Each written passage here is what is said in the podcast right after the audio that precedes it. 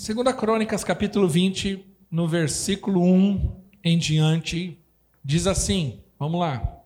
Abra a tua Bíblia, seu smartphone, seu tablet, sua máquina de escrever. Não, né? Cadê, filho? Segunda Crônicas 20. Talento? Isso. Diz assim: Depois disso, os Moabitas e Amonitas, com alguns dos Meunitas, entraram em guerra contra Josafá. Então informaram Josafá, dizendo: Um exército enorme vem contra ti de Edom e do outro lado do Mar Morto. Já está em Razazon Tamar, isto é, em Gede. Alarmado, ou com medo, Josafá decidiu consultar ao Senhor e proclamou um jejum em todo o reino de Judá. Reuniu-se, pois, o povo vindo de todas as cidades de Judá para buscar a ajuda do Senhor. Josafá levantou-se na Assembleia de Judá e de Jerusalém, no templo do Senhor, na frente do pátio novo, e orou. Diga, Josafá orou. Amém. E ele fez essa oração: Senhor Deus dos nossos antepassados, não és tu, Deus que está nos céus, tu dominas sobre todos os reinos do mundo, força e poder estão em tuas mãos e ninguém pode opor-se a ti. Não és tu, nosso Deus, que pulsaste os habitantes dessa terra perante Israel, teu povo, e adeste para sempre aos descendentes do teu amigo Abraão? Eles têm habitado e nela construíram um santuário em honra ao teu nome, dizendo: Se alguma desgraça nos atingir, seja o castigo da espada, seja peste, seja fome, nós nos colocaremos em Sua presença diante desse templo, pois Ele leva o teu nome, clamaremos a Ti em nossa angústia, e Tu nos ouvirás e nos salvarás. Mas agora, aí, aí estão os Amonitas, Moabitas e habitantes do monte de Seir, cujos territórios não permitiste que Israel invadisse quando vinha do Egito. Por isso os israelitas se desviaram dele e não destruíram. Vê agora como estão nos retribuindo ao virem expulsar-nos da terra que nos deste por herança. Ó oh, nosso Deus, não irás tu julgá-los, pois não temos força para enfrentar esse exército imenso que vem nos atacar. Não sabemos o que fazer, mas os nossos olhos se voltam para ti essa foi a oração de Josafá. No versículo 13: Todos os homens de Judá, com todas as suas mulheres e seus filhos, e até os de colo, estavam ali em pé diante do Senhor. Então o Espírito do Senhor veio sobre Jaziel, filho de Zacarias, neto de Benaia, bisneto de Jeiel e trisneto de Matanias, levita, descendente de Asaf, no meio da assembleia. E ele disse: Escutem todos os que vivem em Judá e em Jerusalém, o rei, ó rei Josafá. Assim lhe diz o Senhor: Não tenham medo e nem fiquem desanimados por causa desse exército enorme, pois a batalha não é de vocês, mas de Deus. Amanhã desçam contra eles, e eis que virão pela subida de Ziz, e vocês os encontrarão no fim do vale, em frente ao deserto de Jeruel. Vocês não precisam lutar nessa batalha. Tomem suas posições e permaneçam firmes e vejam o livramento que o Senhor lhes dará. Ó Judá, ó Jerusalém, não tenham medo e nem desanime, saiam para enfrentá-los amanhã e o Senhor estará com vocês. Josafá prostrou-se com o rosto em terra, e todo o povo de Judá e de Jerusalém prostrou-se em adoração, diga em adoração, em adoração perante ao Senhor. Então os levitas e descendentes dos coatitas e dos coereitas levantaram-se e louvaram ao Senhor, Deus de Israel, em alta voz. De madrugada partiram para o deserto de Tecoa. Quando estavam saindo, Josafá lhes disse: Escutem-me, Judá, ó povo de Jerusalém, tenham fé no Senhor seu Deus e vocês serão sustentados. Tenham fé nos profetas do Senhor e terão vitória. Depois de consultar o povo, Josafá nomeou alguns dos homens para cantarem ao Senhor e louvarem pelo esplendor da sua santidade, indo à frente do exército. Diga, indo à frente do exército. E cantando, deem graças ao Senhor, pois o seu amor dura para sempre. Quando começaram a cantar e entoar louvores, o Senhor preparou emboscadas contra os homens de Amon e de Moabe e dos montes de Seir que estavam invadindo Judá.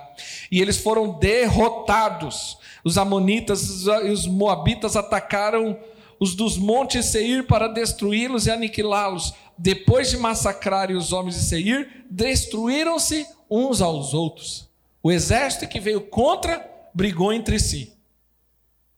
Quando os homens de Judá foram para o lugar onde se avista o deserto, olharam para o imenso exército que viram somente cadáveres no chão. Ninguém havia escapado.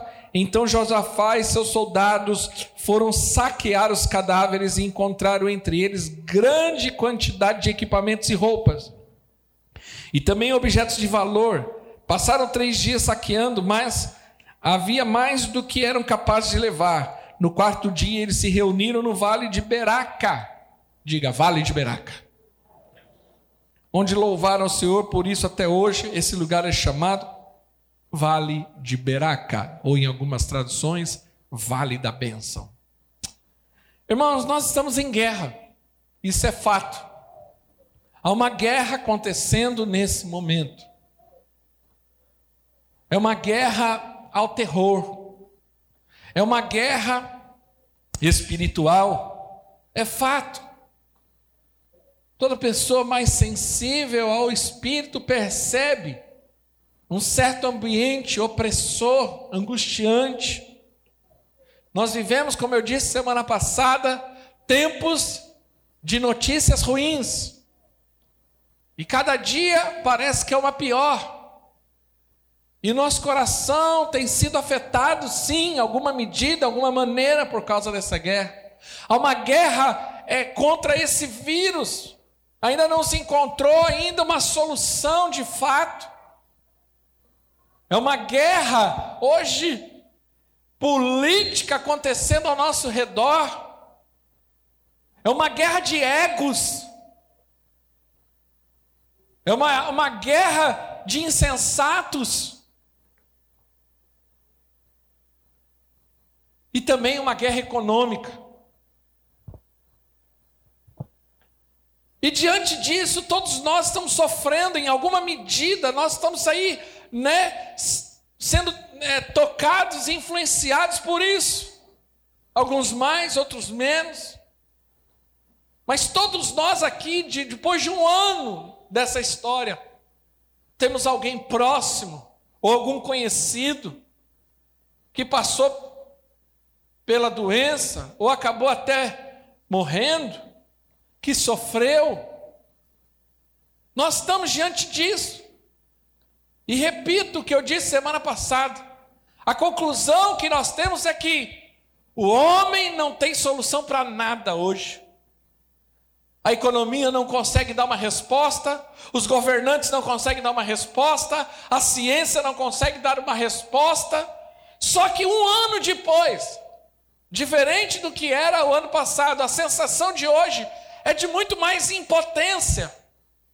A sensação que nós temos hoje é uma sensação de que nós estamos com as mãos atadas e não tem muito o que fazer. É um tempo estranho, complicado. Mas, quando eu olho esse texto, eu aprendo muito de como que deve ser a minha vida, o meu comportamento, a minha reação quando eu estou em guerra. Nós não podemos negligenciar. Paulo escreve para a igreja de Éfeso: a nossa luta não é contra a carne nem contra o sangue, mas é uma luta, é uma guerra espiritual contra principados e potestades. A guerra nem sempre é uma guerra como tradicionalmente assistimos nos filmes de Hollywood: um exército para cá, um exército para lá, armas, tanques, não. Mas nós estamos vivendo tempos de guerra. aonde estamos sendo afetados por isso, sofrendo por isso. E quando nós olhamos esse texto e olhamos o que Deus fez ali, naquele tempo de Josafá, nós aprendemos alguma coisa sobre guerra. A Bíblia fala que nós devemos vigiar e orar, estar atentos. Ou seja, nós precisamos entender. Paulo fala a Timóteo, Paulo é o que mais é, é, usa a linguagem da guerra. Tanto que ele usa para a carta aos Efésios que a nossa luta, a nossa guerra não é carnal, mas é espiritual. Ele fala também aos Coríntios que as armas da nossa milícia, elas são poderosas em Deus. Ela fala, ele fala para Timóteo, olha, bom combate o bom combate como um soldado. Porque ele sabia que era uma guerra, uma guerra contra aquilo que é de Deus, uma guerra contra a igreja. Nós estamos vendo aí a igreja já sendo perseguida em alguma medida no Brasil. Nós fomos atacados essa semana por um condenado dizendo que a, igreja é responsável em espalhar o vírus. Isso já mostra que as armas já estão apontadas para nós. E nós precisamos aprender a lidar com isso. Agora, como vencer uma guerra que é espiritual? Nós não pegamos em armas, nós somos da paz. Eu sei que alguns, até no calor da raiva, têm vontade de ir lá e falar: eu mataria todo mundo, né? Dá vontade de jogar uma bomba, dá vontade de contratar um sniper para começar a eliminar alguns, mas a nossa luta não é carnal. Nossa luta não é com homens, mas é com aqueles que estão atrás dos homens. Contra principados e potestades. E nós precisamos entender e lidar com isso. E aprender que, e depende, conforme a guerra, existe estratégias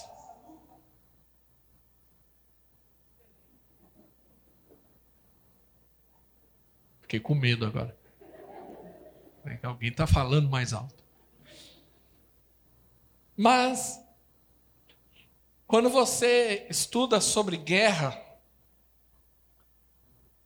ou todos os, aqueles que lutam em guerras aprendem que para vencer uma guerra você precisa ter a estratégia certa. A estratégia errada por mais que você tenha, às vezes, um exército muito maior, mas pode te fazer perder a guerra. O que te faz ganhar a guerra é você ter a estratégia certa. E Josafá deixa claro isso nesse texto. O texto fala que Josafá é cercado ali por um exército gigante, muito maior do que o dele, muito maior que a sua capacidade bélica. E Josafá, quando se vê cercado naquela guerra interessante, algumas coisas que Josafá faz.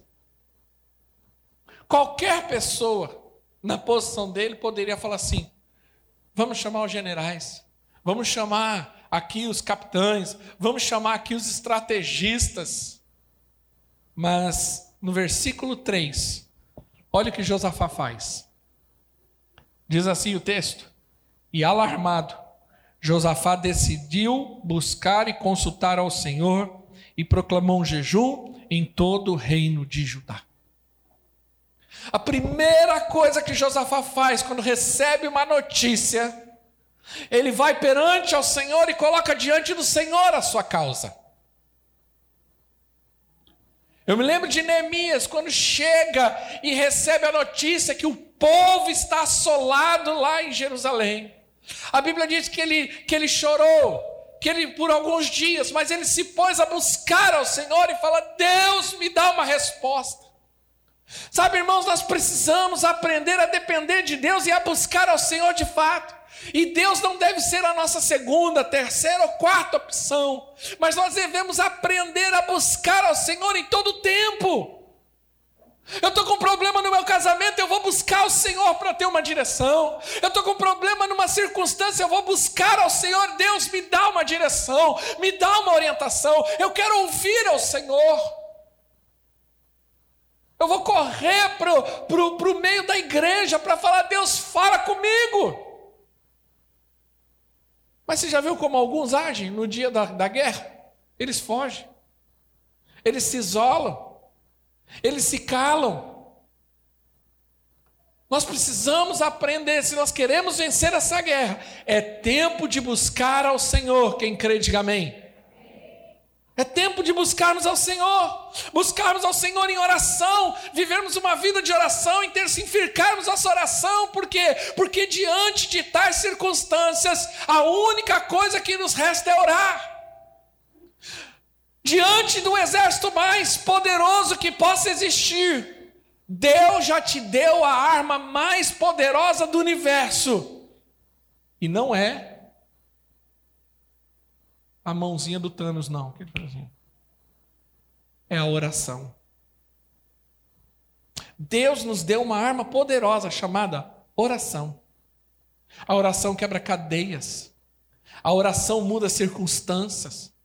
A oração restaura, cura, liberta. A oração muda corações quebra, é, duros. A oração traz mortos à vida. A oração muda é, é, é, nações. E eu estou fazendo uma convocação aqui nesses dias, irmãos. Começa a intensificar a sua vida de oração. Pastor, está lockdown, está parando tudo, estão mandando ficar em casa. Então fique em casa orando. Fique em casa buscando. Não fica maratonando aí em Netflix da vida, não. Se dedique nesses dias a intensificar a sua vida de oração. Está com problema na sua empresa? Começa a orar. Ajoelha diante de Deus e fala: Senhor, me socorre. Senhor, me ajuda. Está com problema de casamento? Não pense em sair de casa e sair do casamento. Ora, fala: Deus, me socorre. Eu preciso do teu auxílio. Eu preciso de uma resposta. Você não tem comida na tua casa, está faltando leite, ajoelha e ora, fala: Deus, o Senhor é o Deus da minha provisão. Seu ministério não está fluindo, começa a orar, começa a clamar, porque Deus ouve a oração, e não só ouve, Ele responde. Quem crê, diga amém. Primeira coisa que nós fazemos num tempo de guerra, paramos para orar. Nós não vamos para o natural fazer conta. Tentar, não, vou ver que arma que eu tenho, qual é o tamanho do meu exército. Qual, qual... Não, isso é o natural. O natural é isso. Só porque muito casamento de crente não está dando certo? Vou, vou dizer. Eles vão muito para o natural tentar resolver os seus problemas de casamento. Ah, eu estou problema no casamento, acho que eu, eu preciso parecer. Eu, eu, eu vou dar uma volta no shopping. Eu vou levar a minha esposa lá na Riachuelo. Ah, eu estou com problema no casamento, eu vou, vou buscar terapia. Eu estou com problema no casamento, ah, eu acho que eu vou largar tudo, eu vou dar, eu vou dar tempo de tudo, porque é, eu estou com problema no meu casamento. Queria te falar uma coisa. A maioria, a maioria esmagadora que entrou por esse caminho terminou separado. Não está com problema pior. Está com problema no teu casamento? Ajoelha e ora. Ah, mas meu marido não quer orar comigo, a minha mulher não quer orar comigo. Então ora sozinho, mas persevere em oração. Não é no natural. Eu estou com problema de dinheiro, ah, eu vou, eu vou fazer conta, eu acho que eu pedi dinheiro emprestado, eu acho que eu vou lá na financeira, eu vou fazer empréstimo. Não, antes de qualquer coisa, vai orar e falar, Deus fala comigo. Quem crê, diga amém. Esteja disposto. É interessante que ele ora. Deus entra com a sua provisão. Só que no versículo 14, alguém pode trazer água para mim, fazendo um favor? Da equipe? Lá atrás eles trazem. Carlão vai trazer, por favor. No versículo 14, diz assim: Então o Espírito do Senhor veio sobre Jaziel, filho de Zacarias. Ele orou, ele juntou todo mundo e falou: Deus começou a orar. E a Bíblia diz que Deus vem, um espírito de profecia, a unção desce sobre ali um homem de Deus, e esse homem de Deus começa a falar da parte de Deus. Sabe? Nós precisamos aprender a orar. Mas toda vez que você ora, você precisa. Um dos motivos de orar, um dos propósitos de oração, se você não sabe, é fazer você se tornar. É, é, deixa eu melhorar essa frase aqui. Um dos propósitos de você orar é para aprender a ouvir. A oração ela nos deixa sensível ao Espírito. E aí, você oração não é só falar. Aí eu vou lá e despejo um caminhão de necessidade e pronto. Terminei, faço o sinal da cruz e saio andando. Não. A oração é um relacionamento. Eu falo, eu abro meu coração, obrigado, Carlão. Eu abro meu coração, mas eu também estou disposto a ouvir. E eu quero ouvir.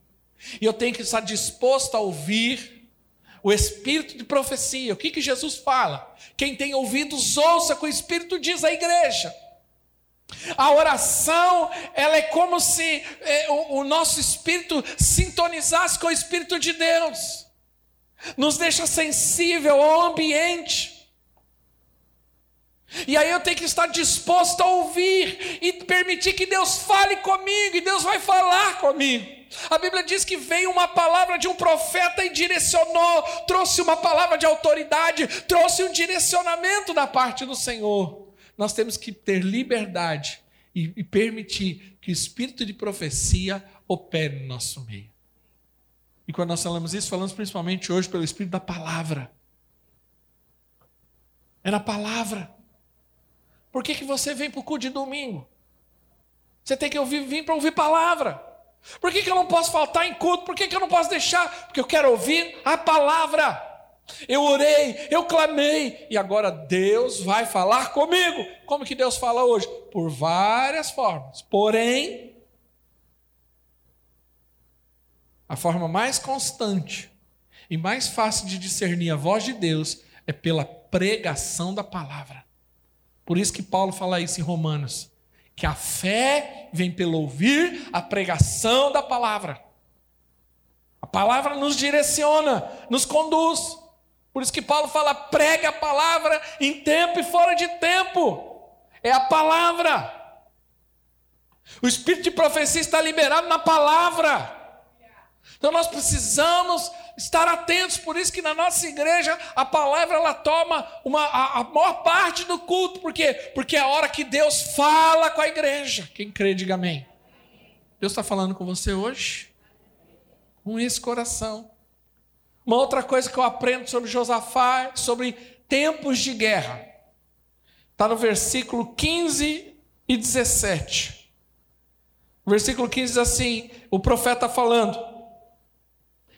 E ele disse: Escutem todos os que vivem em Judá e em Jerusalém, ó rei Josafá. Assim lhe diz o Senhor: Não tenham medo, nem fiquem desanimados por causa desse grande exército enorme.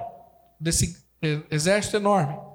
Pois a batalha não é de vocês, mas é de Deus. No versículo 17: Vocês não precisarão lutar nessa batalha, Tomem suas posições, permaneçam firmes e vejam o livramento que o Senhor vos dará, ó Judá e Jerusalém. Não tenham medo e nem desanimem. Deixa eu te falar uma coisa que eu aprendo sobre batalhas, sobre guerras. Tempos de guerra. Nós precisamos aprender a administrar nossas emoções. Qual é a orientação que Deus fala por meio do profeta? Não tenha medo, se posicione, fique firme.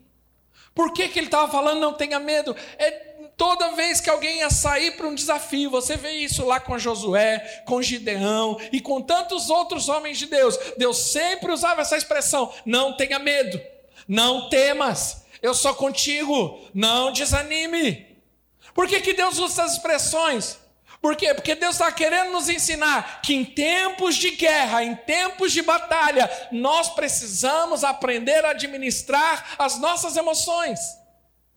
Porque o medo nos paralisa, o medo nos breca, o medo nos impede de viver o melhor de Deus. E às vezes o melhor de Deus está após uma batalha, após uma guerra. E não tem como contornar, não. Não tem como pular por cima. A melhor maneira de chegar onde Deus quer, às vezes, é enfrentando uma guerra. Por isso que Deus falou: vocês vão descer e vocês vão ficar firmes. Esse dia eu estava assistindo um filme de guerra, e aí tinha um jovenzinho, e um, um dos mais experientes falou assim: esse rapaz não vai dar certo. Aí uma pessoa falou: como que não? Ele também pode empunhar uma espada. Aí o, o mais experiente falou assim: a questão não é punhar a espada. Eu quero ver no calor da guerra, no calor da batalha, se ele vai ter sangue frio, frio para manusear a espada ou ele vai travar no meio da guerra, porque o medo nos trava, nos paralisa. Muitas vezes não vem a sua vida andar porque tem medo. Medo de ousar, porque, irmãos, há um espírito de medo pairando sobre nós esses dias. O medo da doença, o medo da morte, o medo da perda, o medo do sofrimento. É fato. Mas nós precisamos aprender a administrar nossas emoções. Eu não estou falando de não ter medo. Eu estou falando de administrar o medo e mesmo com o medo. Porque coragem não é ausência de medo. Coragem é controle do medo. Todo corajoso tem medo. Só que a diferença é que ele controla o medo. Ele não permite que o medo o defina. Não, ele administra isso.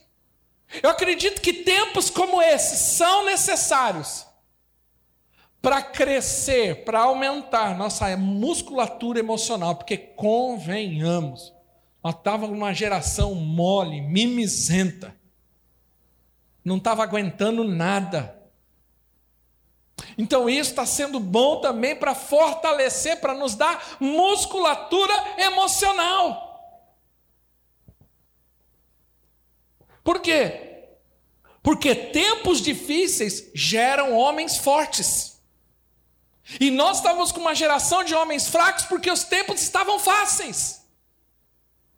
Estava muito todinho e Nescau.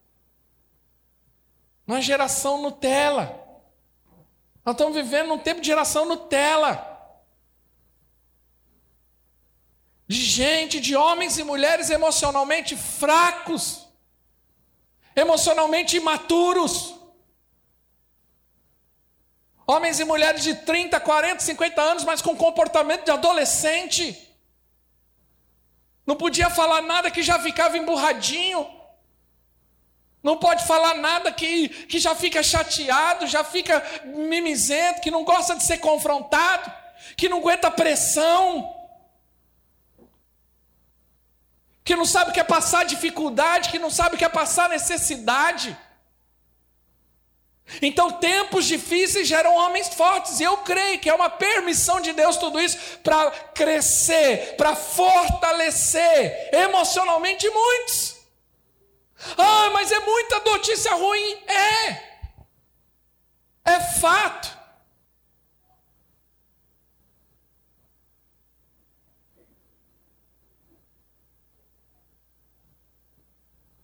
Olha aqui para mim. Mas, irmãos, deixa eu falar uma coisa. Não vai mudar. Não vai mudar. Nós vamos ter que aprender a lidar com isso. Ah, mas eu não aguento, eu não sei se aguento mais uma notícia ruim. Quero te falar uma coisa. Vai ter que aprender a aguentar. Você vai ter que aprender. Ah, mas eu não sei, está difícil demais. Sim. Ah, mas então eu vou tirar minha vida, vou entrar em depressão. Não. Você vai ter que aprender a lidar. Você vai ter que ser forte o suficiente crescer essa musculatura aí emocional. Aprender a suportar cargas que você achava que não conseguiria. Porque se você não tiver musculatura emocional, deixa eu te falar, você não consegue nem ter musculatura espiritual. É fato. Então, nós precisamos aprender que em tempos de guerra nós precisamos administrar nossas emoções. Em Gálatas fala sobre os frutos do Espírito. E fala que um desses frutos é o domínio próprio. É o dominar nossas emoções. É aprender a administrar aquilo que eu sinto. Olha aqui para mim. Aquilo que eu sinto, e aquilo que eu expresso. Você está entendendo como que é a coisa? Domínio próprio é isso. Eu administro o que eu sinto, o que eu expresso, o que está aqui dentro e o que sai daqui para fora. Administrar minha mente. Aí eu não aguento pensando, pensando, pensando, já acordo pensando, eu já acordo pensando, ah, então você precisa aprender a descansar no Senhor, a administrar a sua mente, suas emoções, colocar sujeito ao Espírito Santo e falar: Deus me ajuda.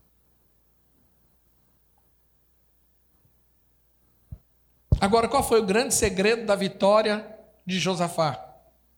Versículo 18 diz assim: Josafá prostrou-se com o rosto em terra e todo o povo de Judá e de Jerusalém prostrou-se em adoração perante ao Senhor. O grande segredo de Josafá, olha aqui para mim. A Bíblia diz que a soberba, o orgulho, precede a ruína. Ou seja, todo orgulhoso, todo soberbo, o seu fim é a queda. Agora, o contrário disso é o propósito de Deus. A Bíblia diz que Deus não resiste a um coração quebrantado. Eu, pessoalmente, acredito que tempos como esse, tudo isso tem sido um tempo de permissão de Deus para quebrantar a igreja, porque a igreja estava muito parecida com a igreja de Laodiceia, profetizada lá em Apocalipse. Vocês dizem: estamos ricos, abastados e não preciso de nada. Mas eu vos digo, diz Jesus, vocês são pobres, cegos e nu, miseráveis. A igreja está muito arrogante. O homem está muito arrogante. A sociedade está muito arrogante. O humanismo tomou conta da sociedade, da mentalidade geral, que o homem não precisa mais de Deus. Ele é o centro e ele é a solução. Deixam Deus de lado. Por isso que no livro de Apocalipse, nessa mesma carta a Laodiceia, o capítulo 20, do, do capítulo 3, no versículo 20, diz: Jesus fala: Eis que estou à porta e bato. É a igreja tão arrogante que colocou Jesus para fora. Fala, nem de Jesus eu preciso. Eu falo de Jesus, eu canto de Jesus, mas Jesus jamais nem está mais com a gente. Então, nós precisamos entender que uma guerra se ganha não com o nariz levantado, mas com a cara no pó. Um coração quebrantado. Um coração que se arrepende. Tempos como esses são tempos de quebrantamento. Mas vou te falar uma coisa. A Bíblia diz que Josafá foi lá e se prostrou e começou a adorar o Senhor, começou a orar ao Senhor. Aí você fala, pastor, ele fez isso porque ele era um homem de Deus? Não, porque na verdade era a única coisa que ele podia fazer. Sabe, queridos, eu falar uma coisa. Muitas vezes nós nos encontramos em circunstâncias que é nos tirado tudo de uma tal forma que só tem uma solução: orar. Porque é a única coisa que a gente consegue fazer. Um exemplo é de Paulo. Paulo foi preso, estava lá com seus pés amarrados num tronco, numa cadeia suja. E estava lá porque, não porque fez errado, mas porque ouviu a voz de Deus, foi preso injustamente, é, apanhou injustamente, Porém, a Bíblia diz que ele estava orando e adorando a Deus, e por volta da meia-noite vem um terremoto. Aí você fala, Paulo era um homem muito, muito espiritual. Eu vou te dizer uma coisa: eu não acredito em Paulo como um homem hiper espiritual, mas eu acredito que naquele momento específico, a única coisa que lhe cabia era louvar, adorar. Eu gosto daquele cântico da Cassiane, não importa, louve. Tem um cântico muito bonito que essa semana eu ouvi. Acho que ele até poderia cantar na igreja uma hora dessa. Né? Ele é Deus. Fala, Deus é Deus. Se ele fizer, ele é Deus. Se não fizer, ele continua sendo Deus. Se ele curar, ele é Deus. Se não curar, ele continua sendo Deus. Eu não adoro pelo que ele é. Pelo que ele faz, eu adoro pelo que ele é. Eu não sou bom de canto, então não vou puxar a música aqui. Não quero fazer a besteira disso. Não quero estragar o momento. Porém, nós precisamos entender isso. Nós estamos vivendo uma época, irmãos, que não tem o que fazer. O que a gente faz? É governador fala um negócio, presidente fala outro, prefeito fala outro, a saúde fala outro, a ciência fala outro. No final ninguém fala nada e a gente fica sem fazer nada. Não pode sair, não pode andar, não pode comprar, não pode vender, não pode fazer isso, não pode fazer, não pode fazer nada. E o que, que você faz? Você só tem uma coisa para fazer: ore. Ore e adore. Ore e adore. Ore e adore. E você vai ver a mão de Deus operando nesse negócio. Quem crê, diga amém. Sabe? Mas no versículo 20, Josafá, Josafá se levanta e fala algo muito especial. Ele fala assim: de madrugada, a partir do deserto de Tecoa, quando estavam saindo, Josafá lhes disse: Escutem-me, Judá, povo de Jerusalém. Tenham fé no Senhor, o seu Deus, e vocês serão sustentados. Tenham fé nos profetas do Senhor e prosperareis, ou terão vitória. Deixa eu falar uma coisa. Nós estamos vivendo, muito do que nós estamos vivendo agora é porque não tem uma voz de autoridade. Nós estamos vivendo, nós precisamos orar com isso. Peço que você, nas suas orações, ore. Existe um espírito de divisão, principalmente na nossa nação. Um espírito de contenda. Eu não estou dizendo que fulano A está certo e fulano B está errado, porque na verdade nem todos estão certos e nem todos estão errados. Aqui não é para saber quem está certo e quem é errado, não é um partido. Não é tomando partido, não é de torcida. Não, eu torço para A, eu torço para B. A questão aqui é um espírito de divisão. E a Bíblia fala que casa dividida não subsiste.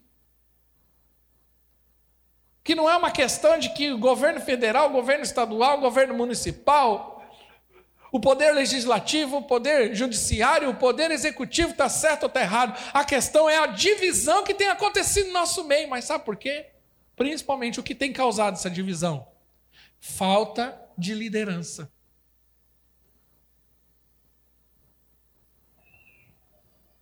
Então Josafá ele fala algo especial porque tem um princípio espiritual nessa fala de Josafá. Crede em Deus, estareis seguros. Crede nos seus profetas e prosperareis. É crer na palavra do profeta. É entender que nós precisamos de uma voz de liderança que nos direcione. Qual que é a sensação maior das pessoas hoje? As pessoas, na sua grande maioria, a sensação que tem sido é estamos perdidos, nem sabemos para onde vamos. Você não sabe mais o que é certo. Porque o que, o que fazem conosco hoje, infelizmente, por conta dessa guerra que está acontecendo, é uma guerra de desinformação. Já percebeu que é assim? É uma guerra de narrativas. Um fala A, o outro vem quer desfalar o A para falar B. Aí o outro para desfalar o B vem fala C. É uma guerra de desinformação. E o que está acontecendo conosco, povo? Ninguém sabe nada. Se a gente sentar e começar a discutir, um vai ter uma opinião, o outro vai ter uma opinião. Mas ninguém, no fundo, tem opinião de nada, certo? Sabe por quê? Porque nós não temos uma voz de comando. E é nessa hora que nós precisamos definir, e agora estou falando a nível de igreja a voz do profeta. Porque quando você ouve a voz do profeta, você prospera. Porque a voz do profeta é a voz de comando, é a voz de direção, é a voz de liderança, é aquele que fala: vamos por esse caminho.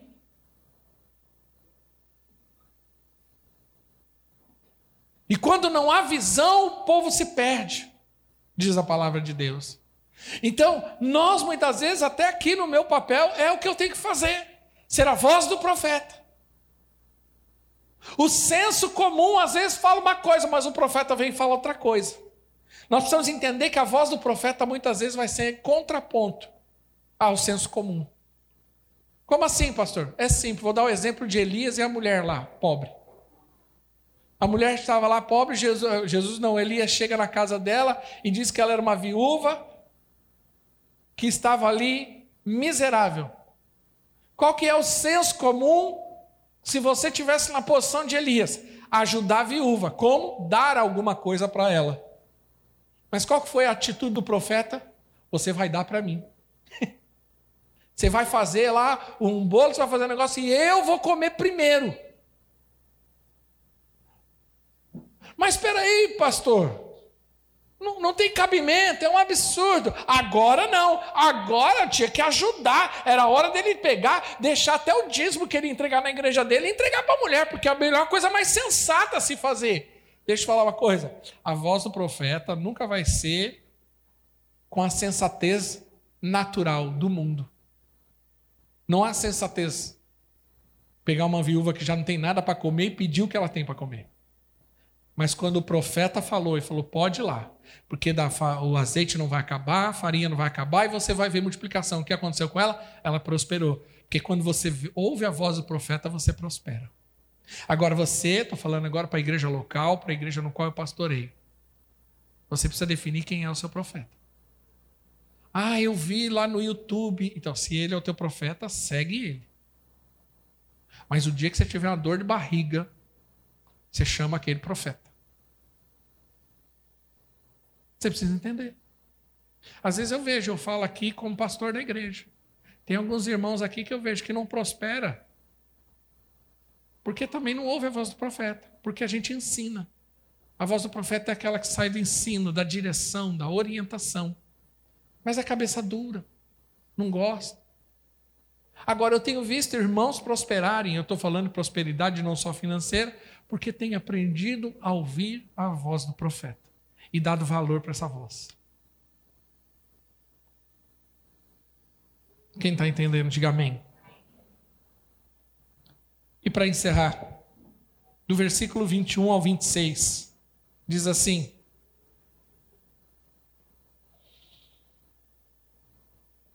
Depois de consultar o povo, Josafá nomeou alguns homens para cantarem ao Senhor e louvarem pelo esplendor da sua santidade, indo à frente do exército. Olha aqui para mim, eu vou resumir essa parte. Todo mundo sabe que é uma guerra. E uma guerra, tradicionalmente, o que, que você faz? Você coloca o exército para ir contra o exército de lá. E como que tem que estar o seu exército? Armado, equipado se possível, com as melhores e mais poderosas armas e os melhores guerreiros, os mais fortes. É assim que naturalmente você vence uma guerra. Mas Josafá faz uma coisa totalmente diferente. Josafá, ele pega todo o ministério de louvor dele e coloca na frente, não com armas, não com espadas, mas com instrumentos e com vozes. E ele começa a marchar cantando. Então, em vez de ele ir lá e atacar, dar uma espada por o seu guerreiro mais poderoso, mais forte, mais bem treinado, ele começa a fazer um culto. e a Bíblia diz que no comer, quando eles começaram a adorar e glorificar o Senhor, olha aqui para mim.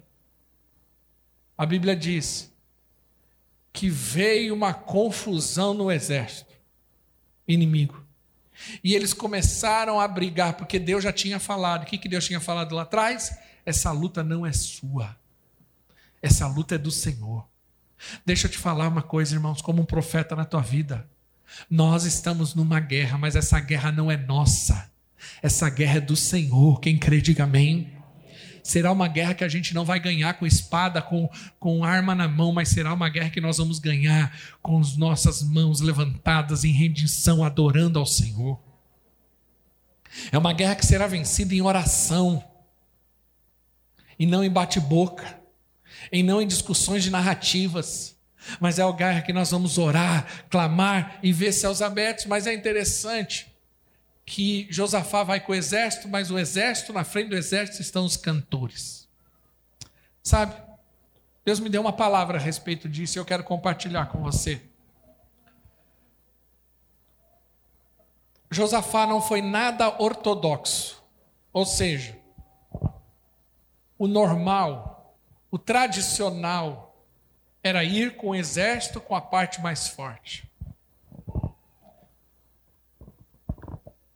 Existem tempos, existem momentos na nossa vida que nós precisamos estar tão sensíveis ao Senhor que não é o, o senso comum, o que é comum que vai nos levar à vitória.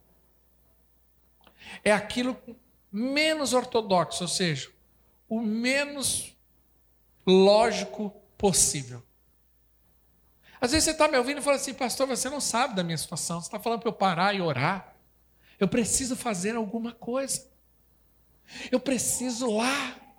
Eu preciso ir, ir pôr a minha mão. Eu preciso ir lá discutir. Eu preciso brigar. Deixa eu te falar uma coisa. Esse é o ortodoxo da coisa, é o comum. É o que tradicionalmente tem que ser feito. Mas tempos como esse, que nós não estávamos preparados e não temos noção do que fazer. Às vezes a única coisa que você cabe a você é fazer aquilo que Deus te manda fazer. E o que Deus tem nos mandado a fazer nesses tempos? Ora, ora, ora e adora. Ah, mas vou ficar só adorando e orando? Você não sabe o poder que tem isso no mundo espiritual. Nesses dias nós vamos estar ministrando sobre esse assunto. E nós vamos estar convocando a igreja a orar. A orar na sua casa, a orar nas células, a orar. A gente não abre mão da oração. E assim que é possível, nós orarmos como igreja juntos. Relógios de oração. Intensificar o nosso tempo de oração porque nós vamos ver as coisas mudando quando a igreja parar para orar. Não adianta eu ir lá para a internet, ficar discutindo, brigando, querendo dar minhas posições, defendendo a igreja, defendendo. Agora é tempo de orar. Josafá venceu uma guerra sem levantar uma espada. E eu quero orar com você, sabe por quê? Fique de pé. Eu sinto no meu coração que tem muitos irmãos, muitos, inclusive que estão me assistindo, que estão cansados, estão sobrecarregados, que não aguentam mais. Você está tentando resolver tudo na força do seu braço. E o Senhor te diz hoje: para. Para de querer resolver as coisas do seu jeito, do seu modo. Para. Para de usar a força do seu braço e usa o poder do Espírito Santo. Zacarias tem uma profecia poderosa, eu amo esse texto. Não é por força e nem por violência, diz o Senhor, mas é pelo meu espírito. Nossas guerras, lutas, batalhas, nós vamos vencer pelo poder do Espírito Santo. Quem crê, diga amém.